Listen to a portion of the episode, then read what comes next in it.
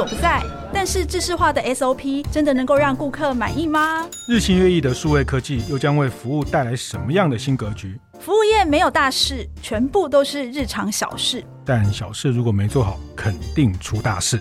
欢迎光临服务一点绝，我一哥，我一姐带你把脉服务业。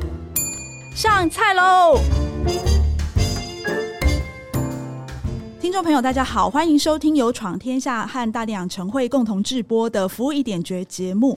我是天下杂志副总主笔王一之，我是大店长读书会创办人游子彦。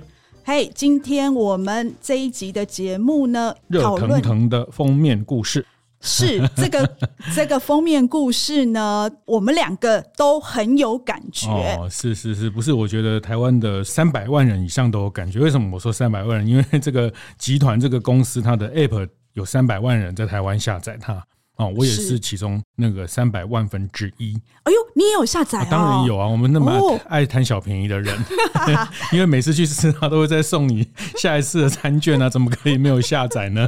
哇，这个、所以这个真的是还蛮有，好又热腾腾的封面啊，赶快讲，你要讲的这个封面是你的大作，哎呦，不要这样说嘛，我们这一次讲的是二点零的王品，嗯，它的秘密就是快。哦，这个因为它股价涨得快，哎、欸，是它从 从上次我们有一次录音，最近然后说它它快两百了，哇，现在又三百多，快四百，哦，现在又在三百上下，应该不只是它啦，我觉得所有的餐饮股都是这样。其实我看到这封面哈，其实蛮替台湾服务业开心呐，就是说大家走过了疫情之后，呃，当然疫情过程确实非常多的服务业很辛苦，然后甚至关店或是转型，或是可能需要重新设定一些模式，那。呃，也很恭喜像王品、像瓦城哈等等的上市贵公司，精华哈也表现都非常好哈，在疫后不管是呃它的营运的状况哈，还有股价的财务上的表现，都让投资人还蛮开心的。好，那所以王品当然又是其中非常代表性的一个品牌。是，而且我们这一次封面特别把它所有它的二十五个品牌全部都放上去了，嗯，嗯，所以感觉非常的澎湃。是，哦、这个，因为王品就是讲 CP 值啊，你忘记了？他从以前给我们的感觉就是讲，你怎么一开始就骂人？这个说人家 CP 值就表示怎么样？哎，好啦好啦，我我跟大家说啦，先先对 CP 值这件事情哦，我觉得 CP 值这件事情，如果今天有人说我开的店很有 CP 值，我啦，我都是我哈，不代表本节目立场哈，就是说我会觉得有一点被。羞辱哦，就是啊，你的就短话呀，你就是靠 CP 值啊，哈。那我我觉得，如果他今天是因为我很帅、充满魅力，然后我的品牌价值他很很认同，哈，那其实全世界很好的品牌的 CP 值都很烂，哈，LV 的包 CP 值很烂，哈，那个很贵的米其林餐 CP 值很烂，哈。好，那我我怎么可以一下就破了你的梗？就是说，好，哎、欸，你说王品 CP 值很好，来接接下来，接下来，嗯，你讲到现在，我不知道怎么讲下去。我我那个我 我们的同事呃不是同事啊，我的很多听大店长成为伙伴都说，哦，之前狗每次听你跟一姐那边讲，我们都替你那把冷汗。你们你们真的是有在吵架吗？有啊，我们真的有在 吵架。啊。有啊，然后那你们他很怕听到一半就突然有人甩头不继续录了这样哈。哦，真的，那我今天来演一下好了。我们故意制造这种 好好，那个这一段其实就是刚刚子燕说的，就是说，哎，你是不是在侮辱我说我的 CP 值很高？其实就是说，现在的市场氛围有很大的转变。但你回想一下，在二三十年前，就是在王品创立那一段时间，其实那段时间。它是用那个套餐式的方式，让你觉得说，哎，我点一个套餐，我可以吃很多很多东西。在那一段时间，对于消费者来说，尤其他又是第一个打出这样子的一个，不只是用套餐方式差异化，他也用服务来做差异化。其实那时候获得很多消费者的青睐啊。对对对对，是同意了，同意了。我觉得 CP 值是确实是在台湾的现在大部分的上市柜的餐饮里面一个蛮核心驱动大家。呃，买单哦，上门去。那社会一直在改变哦。其实像我自己观察，像接下来往下一代的年轻人，其实吃大餐对他们来说，其实已经是日常的时候。那我们这一代的人，其实吃大餐还是一种奖励哈。那当然，作为一种大众的品牌，王品在大众市场的成功，包括现在二十二十五个品牌哈，这个真的是眼花缭乱哈。对这种品牌这么多，我也是有我的看法啊。但是总之股价就是涨上去了哈。那我觉得财务指标是一个指标啊。那嗯，这个部分我自己也看了一下，其实全世界不是只有台湾，全世界的餐饮股在疫后都得到了非常大的红利跟反弹哦。麦当劳也到了股价的新高哈。但是你如果再细看一下麦当劳的本益比，也不过三十倍左右哈。那是。本益比就是股价除以它的获利 EPS，大概是这个概念哈。那意思是说，它要照这个 EPS 赚钱的速度，可能要赚三十年才能把这个投资的钱赚回来哈。那麦当劳我看了一下，大概三十哈，星巴克接近四十，三十八、三十九哈。那台湾的餐饮股的本益比非常非常的高，高过全世界平均，大概在五十出头这个类股哈。那是你其中又有王品到六十几哈。六十几的本益比哈，台积电也不过十来倍而已哈。那以王品这个股价，本益比是相当相当相当的高哈，高过呃麦当劳。那它的价值是。可以怎么去看待？我想这个每个投资人有自己的看法哈。那我也有我的看法啊。不过我还是想先听一姐看法哈。这个你终于愿意听我讲了。你刚刚已经把你的看法讲完了。我刚刚一开始前说，我上一段先让你讲哦，结果还是我讲。好，那我就闭嘴好，让你讲一下这次这个重磅的服务业的封面哈。这个王品二点零的秘密。快快快哪里快哦啊，是快什么？来跟大家分享一下。来啦，我知道啦。紫燕他对于这样子的模式，或是这么多的品牌，其实我早就知道他一定会有他的想法、他的意见。但因为我们真的大概七八年都没有听到王品的故事，因为他们其实比较是做行销 promotion 的东西，他也不太对外面像他们老板。陈振辉也不太对外面说了，就是自从上次接受紫燕采访之后，他就那个是过去的，他就不再对外面说了。所以呃，我们现在好不容易在八年之后才又采访到，争取到那个陈振辉的采访哈。所以呃，我 所以我们呃，其实看到他为什么说他的核心哲学是快呢？其实那时候。他在二零一五年接董事长的时候呢，王平整个不管是股价啦，或者是获利啦、营收啦，全部都是最低点，大概王平史上最低点哦。所以他那时候我们看大概有五个块啦，就是说第一个块就是很快的就赶快先止血，因为他说他其实之前哈，我有碰到他，我有问他那一段的心路历程，他其实不太愿意讲啦哦。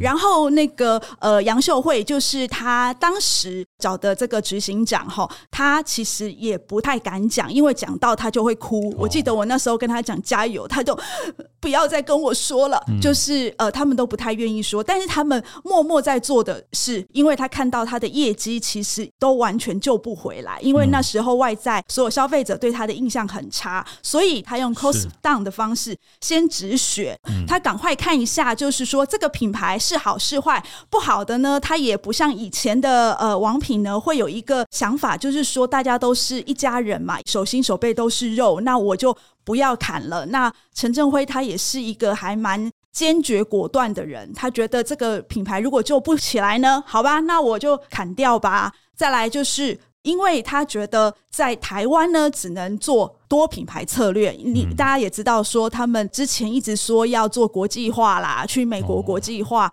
去泰国国际化，结果没有一个成功嘛？对，通通失败。所以他觉得在台湾这个市场呢，诶，我们还是比较有优势一点。所以，呃，我也不能用单品牌，因为单品牌其实他觉得很难做大，所以他觉得还是要延续呃他前一任董事长留下来的所谓多品牌策略。但是，他多品牌策略其实就分两种哈，第一种就是呃新的品牌呢。他在创新品牌的时候，他就是快。嗯、第一个，他跟以前一点零时代的王品不一样，就是说他以前都是用所谓的狮王来创业。他的狮王就是所谓的品牌的总经理哦，就是说你从头到尾都是他来 follow，他来掌握。但是陈正辉时代呢，他就是用所谓的组织创业，嗯、就是有一群人专门去帮你调查市场，是，然后市场有什么东西，呃，现在的缺口在哪里，机会在哪里，嗯、然后消费者的痛点在哪里，我要打哪里，是，然后去创造一个商模。就过去是诸侯。哦，那现在就是回归到中央，中央，嗯，对，中央是这样子，中央统筹办理。我要开什么新商模？嗯、我这个商模确定了之后呢，好，开完了店，我再去找真的会营运的人，你就负责营运就好了。其实王平有很多会营运的人呢，他们那些待了十几年的店长都很会营运，所以这是他呃，对于新品牌的创立方式有很大的不一样。嗯、呃，然后你新品牌呢，它。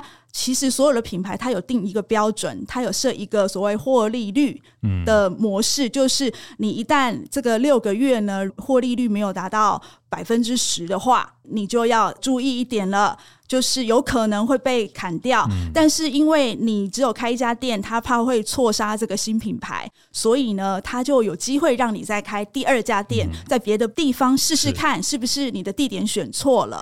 那呃，新品牌如果过了一年之后真的都没有起色的话，他就考虑。就直接把它是呃斩断了，嗯、就不让它再有发展的机会。嗯、我不知道子燕知不知道，譬如说像那个，我其实自己很喜欢那个木月，哦，那它是一家粤式餐厅，其实就这样被斩断了。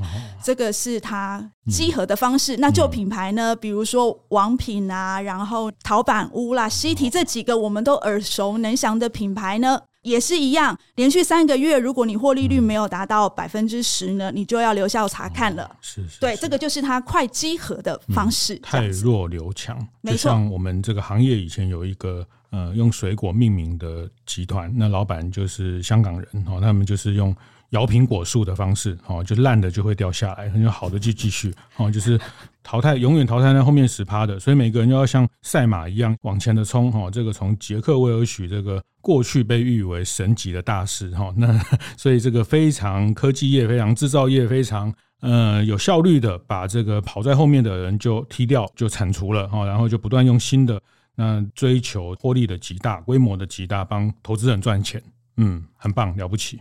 我觉得你话中有话啊，没有没有，我只是在帮你。制作人都在笑了，乔治哥都在笑了。我帮你诠释一下这个，很棒啊，这很快啊，很好啊，这个是一个很明确，我觉得很明确，这个是。我我们先我们先不要说它好或是坏，我没有说它不好。我觉得你你的口吻都在说它不好。我没有没有没有没有，你不要这样莫须有。我们这样我们这样以后的王品订不到位置哈，我们都我现在已经你现在已经订不到位置了吗？我现在都只能吃到。呃，坦白讲，我这几年大概只有订得到什么夏慕尼啦，哦，那呃不是说夏慕尼不好，我很久就订哦，然后我大概只吃得到这个，呃，这几年我大概有偶尔吃到夏慕尼啦，大概嗯，其他的都订不到，陶板屋也很难订哈。那所以其实其实他对啊，所以很好啊，就是消费者还是很喜欢他的这些改变嘛，CP 值啊，很高 CP 值啊，吃的很开心，很饱。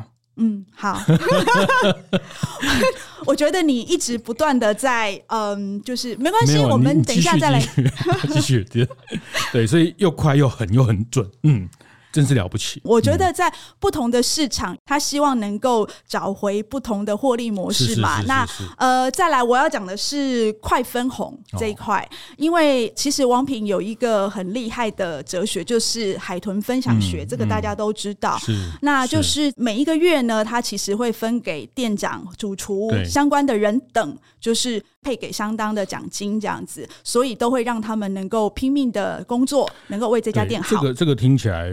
理所当然哦，但是我这个我稍微补充一下这个背景哦，因为在上市前确实你如果三个月分一次，每个月分，但是因为在上市之后财务的稽核的问题，上市像你投资王品，你要等一年后才能去分到钱哦，那才把隔年到股东会通过这个分红啊、获利啊，这个才能那一样哦。其实那套所谓的海豚哲学，在戴胜义创办人的这种海豚哲学，其实在上市之后其实是比较难执行，但是后来不是比较难，是不能。对对对对对，后来其实内部克服了很多的方法哈，这个也是陈正辉董事长哈，我都不敢直呼他名讳哈，这是陈董事长要要去变革的一个很重要的成绩。对，不会啦，他会，我觉得他从那时候到现在一直对你心怀感激，没有没有没有，千万不要谢谢你 这样。没有没有，我们只是一个 呃这个小小的这个消费者哈，就是希望常常你可以订得到位置这样而已。哦，真的好好，大概就这样而已。好，好，我会跟他说把你从黑名单除掉。没有没有，我们嗯。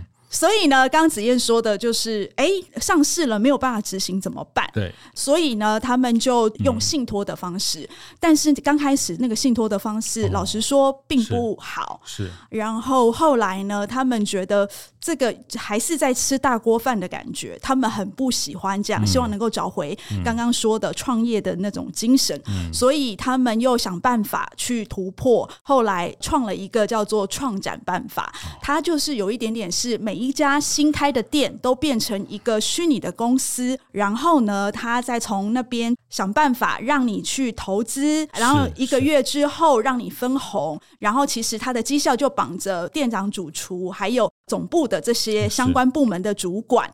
那我其实问过他们里面内部的主管哦，就是说这个创展办法跟以前还没上市那个海豚分享学到底落差是多少？嗯嗯嗯、他算了一下，告诉我，因为他也是有领过那样子的分红，他跟我说大概差了十倍左右。是对，但是他说其实看起来虽然少很多，可是其他餐饮业根本没有这样子的分红。嗯，所以对他来说，他觉得哎，至少。有这样子的一笔钱进来，他觉得 OK 可以接受这样子。嗯、然后呃，最后我要讲的快就是所谓的快商模。是呃，所谓快商模呢，就是刚刚我们有提到，他们每一次的商模其实就是由中央这边来制定新的商模，我到底要开什么样的品牌？那其实陈正辉一直在思考，就是说以前。在一点零王品时代的时候，其实有所谓的差异化，就是说以前常常讲的是我们用差异化创造我们跟其他人的不同。嗯、那现在差异化，所有的餐饮业者都在学差异化这件事情之后呢，王品要怎么区隔出来？所以他想的就是，嗯，那如果是这样子的话，我在全台湾已经有三百多家店。然后有二十五个品牌，我是不是能够朝规模化来进行？嗯、所以他用规模化来思考，他就发现说：哦，那这样子，我最擅长的优势应该是所谓的供应链，哦、因为一般人会把供应链当成一个就是所谓的资源的角色，一个配角。嗯嗯、那陈正辉对他来说呢？他觉得是一个攻击的利器，是，所以呢，他就开始做了一件事情，就是以前王品都讲所谓的前店后厂，就是没有中央工厂的这样的制度。嗯、但是他从二零一八年开始就成立了这个子公司，它叫做万仙。对，然后呢，就所有的食材都由他。采购、配送、检验，然后除了供应给自己的店之外呢，他其实也开始争取其他小型的连锁餐厅或者是独立餐厅，嗯、他们如果有食材采购，来我来帮你采购。其实他这样子的成本会更低。然后再来就是品牌经理，他们如果要去找新商模的时候，他可以来看一下，就是哎，我供应链里面我最厉害的是。哦什么地方？比如说像那个陈正辉，他就找到说：“哎，我们里面有一块非常非常厉害的和牛。”嗯，然后呢，所以他就觉得说：“哎，那我们就用这一块和牛来做一个品牌。”是，所以后来这个呃，他就在思考了：我的店如果要快速复制的话，其实我的服务要最少，那我的食材成本要想办法降低，因为对于一个吃到饱餐厅来说，它的食材成本会高达百。百分之四十五是非常高的，所以呢，他就去看了一家店，叫做蒜奶叶，它就是一个吃到饱的火锅，对，Skylark 集团的，对对对对对，嗯、所以他后来就把他自己的优势，就是和牛这一块采购的优势，套到别人的所谓的成功的经营模式，嗯、然后呢，你这样子不会成功嘛？因为已经有人做了，然后他再想办法优化，他的优化是怎么优化法呢？因为很多人都告诉他说。呃，去吃吃到饱，常常会吃不饱。哦、呃，第二个就是说，嗯、他们觉得吃到饱其实有很多东西都不好吃，所以呢，他就选几样，他想办法把那几样做到好，嗯、然后呢，也不要有太多样。所以呢，这样子其实你就可以去那边吃到是道道都好吃。嗯，听起来就是他似乎重新定义了它的。核心的能耐哈，从过去比较重视满意度啦、服务啦，或者是说，甚至现在像内文也谈到，像制造业、电子业去用供应链的方式来，甚至在产品设计的时候就去思考供应链的条件哈，从设计的思考，那我觉得这个变革都非常非常的精彩，非常了不起哈。那呃，我我是真心说哈，那我觉得陈董好了，我感受到你的真心了。对，陈董在我在采访的那个时代，他最后的一个见面，他跟我讲了，他接了王品之后，他要一成不变哈。我永远记得这四个字，他说他要一成不变，九成都要变，九成都要变哈。那我觉得他确实实践了这个诺言。我们为什么一成不变，九成都要变呢？我们休息一下，待会再回来。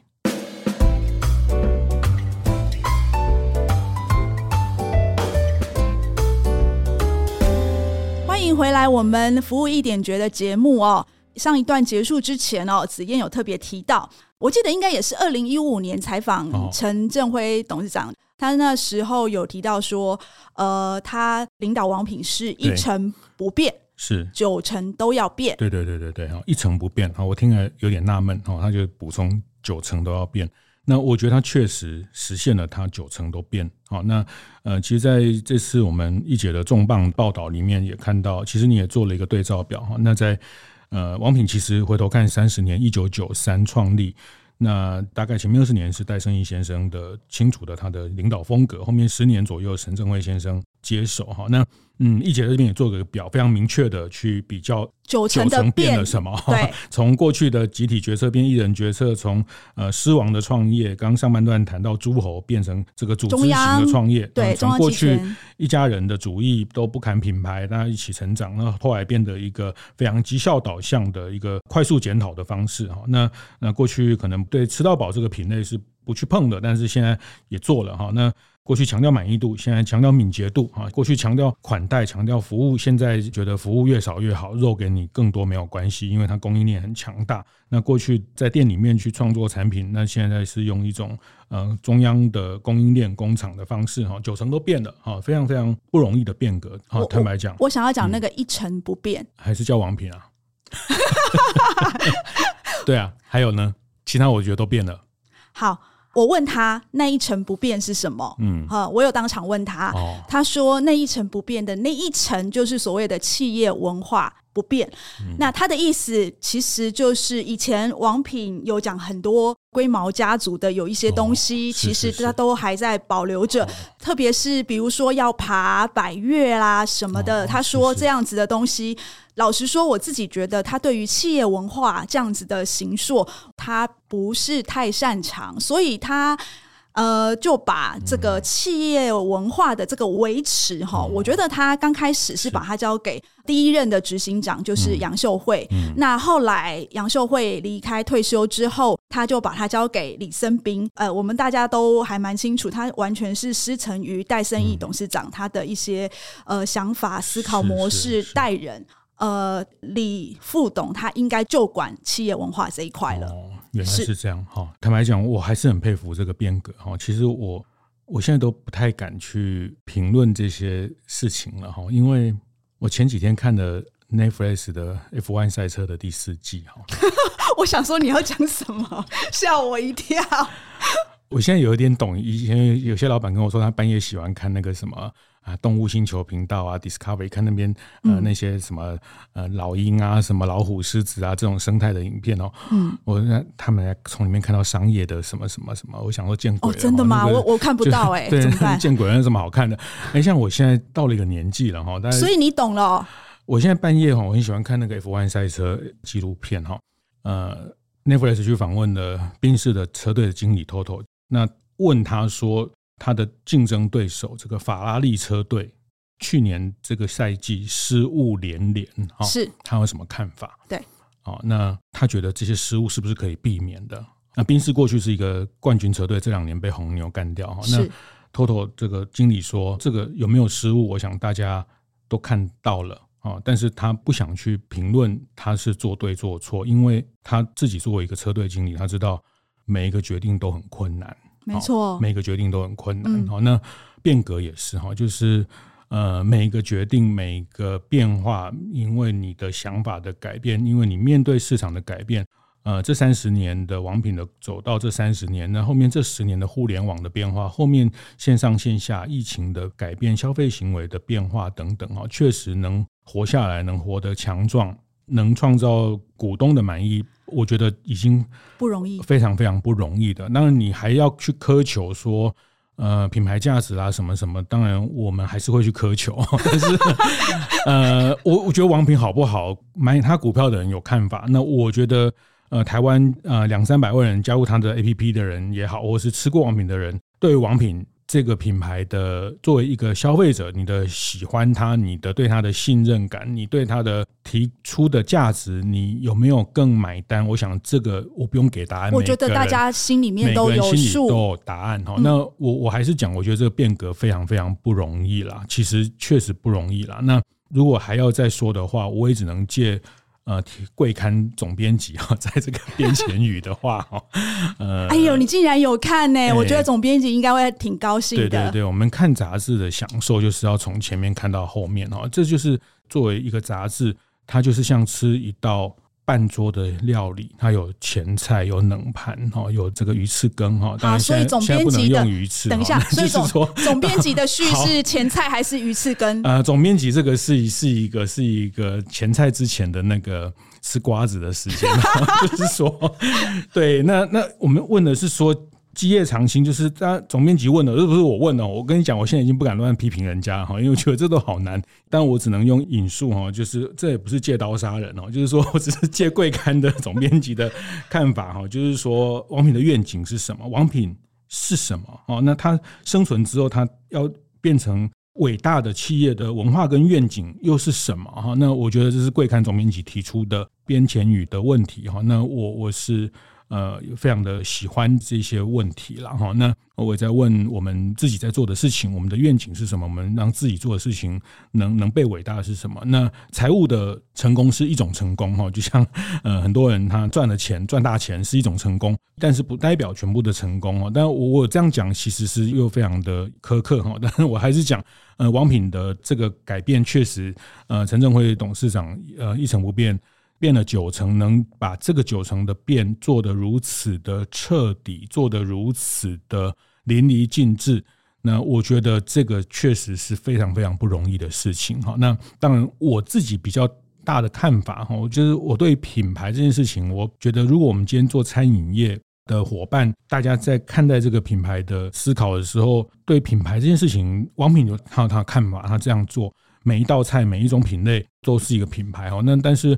我也觉得，在这个市场上也同时存在，呃，像今年四十周年的春水堂，像鼎泰丰啊这样一个品牌做的非常非常深，做的非常非常的呃有它的信念，或是它的餐饮的文化的内涵哈。那这个也是一种模式。那呃，餐饮市场本来就是这样哈，就像消费者，有人喜欢吃重咸，有人喜欢吃 CP 值，有的人喜欢吃 Fine Dining。我觉得没有好或不好。对，那我觉得大家都在这里面找到了一条路，那只是说我只是呃，如果鸡婆一点，就是说提醒大家，在借镜这些事情上，可能可以要要回头看看自己的能耐或自己能往哪里去。那呃，王品再度示范了一个在财务上，在上市之后持续可以成长的一个路径啊，我觉得这个是毫无疑问的被证明了啊。那我觉得也非常谢谢一姐透过一个很完整的报道，让大家平常只是吃，只是排队，在看到他后面在做这样的变化的那个难度跟那个后面的一整套的思维。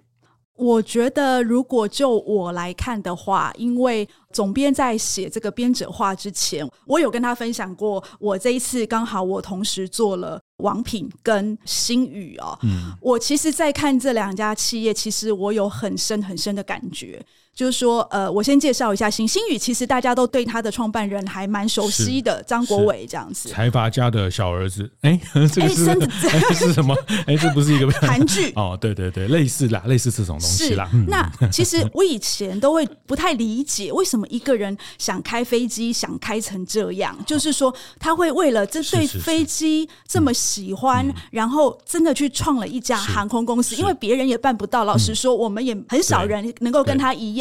那刚好他有这样子的 support，他可以让他成立一家航空公司。可是我这一次采访了他里面所有上上下下的人之后，我才从他的左右手那边听到一个关键。其实他要创这个航空公司，并不是因为他想要争那个长荣、华航现在目前现有的那些 player 的这一块饼，他是因为看到台湾在这样子一个地理位置上，嗯、以前呢，新加坡樟宜机场是来跟桃园机场学习的。嗯。但是呢，在二零一九年的时候，台湾六家航空公司的运力加起来，哈，对，其实不到新加坡航空跟国泰航空的三分之二。嗯，所以意思是说，他觉得这是一个他的梦想，他觉得呃，在台湾这样子的地理位置上，作为北美跟东南亚的中转地。它其实有很大很大的发挥空间，它其实是靠一个梦想在支撑他的想法。嗯嗯、那呃，我回过头来看王品哦，其实我们现在当然要来看他的梦想，但是这八年来，我觉得对于陈振辉来说，有一个很大的动力是。呃，活下去，求生存。为什么我说求生存？哈，大家可能觉得王品很稳了，应该是没有问题，怎么样怎么样？其实我后来听到他告诉我当时的状况，因为他告诉我说，当时王品会不会倒都不知道。嗯，我我还质疑他说哪有这么夸张？对我们来说，王品怎么可能会倒？它是本土连锁餐饮的龙头品牌，怎么可能会倒？是但是他告诉我说，那时候所有的总部的部门主管走的只剩下一个集合主管，嗯、然后那个员工的民心忐忑不安。他希望就是能够把那个局势先稳下来，所以我觉得他未来也许他在思考他的接班或者是王品的下一步的时候，我觉得刚刚子燕的提醒是一个非常好的提醒。没有没有，我是借用贵刊总编辑的话而已哈，我我现在真的不太敢去评论这么大，但是我觉得对啊，就是说呃，企业它特别上市公司或者是航空公司。呃，募集了非常多的社会的资源、银行的资源，哈，那嗯，像星宇航空呢，他乘着某一种比较大的愿望，哈，那或者是梦想，哈，那当然这里面充满了商业的计算，哈，那我觉得这也是必要，哈，那只是说，我觉得这个在。呃，我觉得接下来的消费者也好，或者是接下来的这个世道了哈，就是说对于一个有有信仰、有有理想的，不要讲那么远哈，就是甚甚至包括 现在这个呃重视 ESG 的公司哈，现在这个很多人的的会会越来越在乎它是不是实践的 ESG 啊。你说阿伯啦，大概都嘛 CP 值啊，那他诶，当然你你这样想也行啦哈，我也不反对市场永远有一群需要 CP 值去满足的人哈，那。当然，就是说，如果这个企业停留在满足了一个比较生存的需求，跟对应到消费者都是这样的话，那坦白讲，我我觉得在品牌跟企业的提升的价值其实是会比较大的阻力哈。那嗯，我还是我还是说了，我觉得刚一姐的那个对照，也也非常的对照哈，就是说大家自己去对照，我真的呃那个对照是是一个一个对企业经营者的某一种。比较内在的对照，那我觉得那个内在也会反映最后在品牌、在消费者、在跟供应链的关系等等啊。那王品的这三十年，真的呃也见证了台湾的餐饮业的一个改变的三十年呢。呃，不管是从最早戴先生的多品牌，或者是款待微笑。甚至这个上市柜的这种每次每次其实都带领台湾餐饮服务业的变革的一个非常非常重要的里程碑。坦白说，我是我是这样看，而且我老实说，我觉得现在陈振辉董事长他在做的事情，其实也为台湾现在呃餐饮业的缺工啦。然后，或者是有一些就是通膨，就是造成很大的压力。其实，老实说，他也试图用这样子的方式，试着去探寻有没有新的解决方法、新的可能性。那我觉得没有完美的方式，只有适不适合。是是。那我蛮赞成子燕刚刚说的，就是呃，每一个决定。真的都很难，尤其是对这么大的一个公司，那他要怎么走，他的方向要怎么走？其实必然有有些人因为这个改变而离开，哦，那必然有一些。呃，优秀的伙伴因为这样而到竞争对手去，这是都是必须做忍痛的决定。决定，没错。但是他必须很明确的告诉大家，这艘船要往哪里去。哈，那我我觉得这个都是作为领导人他要去承担的。那这个承担的最后结果会反映在财务的数据，会反映在公司的向心力，会反映在客人对于这个品牌的信任跟喜欢。哈，那我觉得特别餐饮业啦，坦白讲，我觉得餐饮服务业。真的要满足的事情啊，财务的表现是其中的一个。好，那要满足事情真的太多了，社会对他有很大的期待，因为他牵动了非常多的食材的供应等等。那消费者也有对他的很多的要求，因为 to C 的这种消费者，爸爸囧哈，每个消费者都有他自己的认知，对这样的服务的看待，那特别牵涉到很多员工的归属跟幸福等等哈。那呃，我觉得难在作为一个餐饮业服务业，我我自己是这么认为，比起呃制造业或科技业。呃，当然，他们也都很不容易。那我觉得餐饮业特别不容易，就是在赚的生意，然后赚到生活，就是说在，在在在很多面向上，其实都要均衡的看到。包括刚一姐讲的，到王品到今天，他们持续的去呃，让员工可以从自我锻炼，从爬百越等等这里面去实现自己的各方面的梦想，除了薪水之外等等。哈，那我觉得这个都是作为一个餐饮品牌的经营者，一个上市公司非常多面向的责任啊。那呃，还是说非常非常恭喜王品，还有在呃台湾服务业很多的这些上市公司在疫情之后有一波非常好的活力哈。那市场现在给他们非常非常高的期待哦。那呃，这个期待，我想可以再看到下一个高峰的到来。哎，呃，我怎么？我觉得你好像在 颁奖典礼哦。